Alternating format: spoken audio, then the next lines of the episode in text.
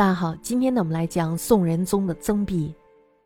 大家知道澶渊之盟是吧？那么在澶渊之盟之后呢，这个宋真宗呢他就觉得非常的耻辱，在心理上呢他就渐渐的有了自卑感，于是呢就做了许多自欺欺人的事儿。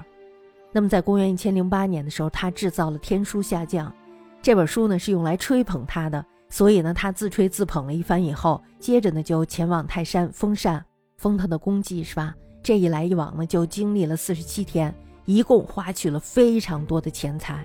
他呢对劳民伤财的事儿是特别的情有独钟，非常的乐意干这件事儿。那么这时候他就想了，既然有了这个天书，我是不是得给他建一个安置地呢？这时候他又要建这个玉清照应宫，这个宫殿用来干嘛呀？就是用来安置他的天书。我们大家知道这是一个非常大的工程，所以呢他每天要启用上万人。这个宫殿呢一共历时七年，这才建成。这些举动呢是非常愚蠢的，所以呢并没有得到他的对手辽人的看重。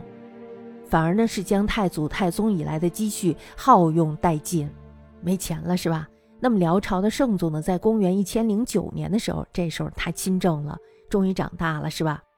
大家知道他的这个基础是非常好的，是吧？他是在承天皇后给他留下的这个好的基础上，然后呢，他就更加的努力。大家知道，这时候辽朝呢是非常兴盛的。我们要知道，这个承天皇后她也不是一般人，是吧？她就是我们说的萧太后。宋辽的和平，大家知道，从这个盟约订立之后，大体上来说呢，是一直保持了一百一十七年，其中呢也有两次小的纠纷，但是都没有爆发成战争，而交涉的结果，大家要知道，这是非常重要的，都是宋朝吃亏，可见这个宋的无能。那么第一次呢，是在宋真宗的继承者仁宗时代，这个时代大家知道，西夏呢这时候强盛了，那么他们这时候呢就成为了宋的边患。宋朝这时候呢是两面受敌，而辽朝呢这时候是圣宗的继承者，兴宗的时代。辽兴宗呢继承了前朝的盛世，天下无事，人口呢也是在不断的增长。他正是一个什么时候呀？正是一个英少之年。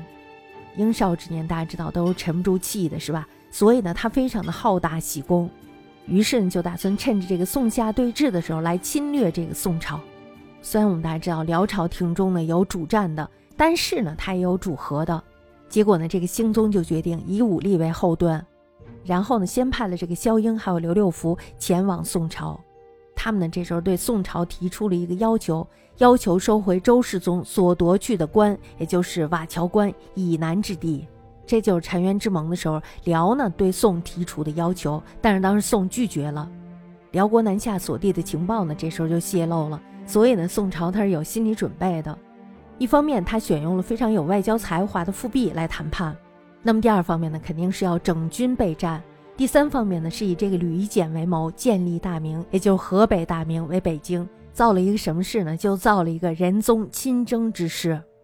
那么在公元一千零四十二年二月的时候，辽呢这时候就派使者进入了宋境，双方的谈判呢一直到四月，富弼呢带着国书往辽的时候，他充分的表现出了他的胆识，还有就是他的外交才能。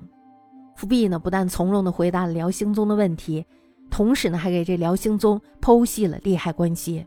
然后呢，又与这个辽的刘六福等人谈判，终于呢，说服了辽兴宗。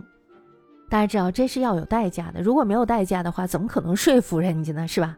所以呢，这时候宋以增加岁币来换取和平，这就我们说的第一次使辽。复辟呢，返回了宋，报告了经过。那么到了八月的时候，他又再度使辽。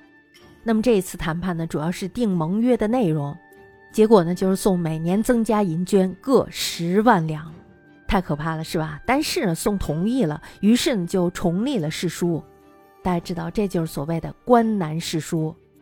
至此呢，宋辽双方恢复了和平。宋仁宗的时候，由于这个国际的局势呢发生了改观，西夏兴起强大，那么这时候就使得宋朝面临北西二大外患。故而呢，在外交政策上不得不非常的谨慎。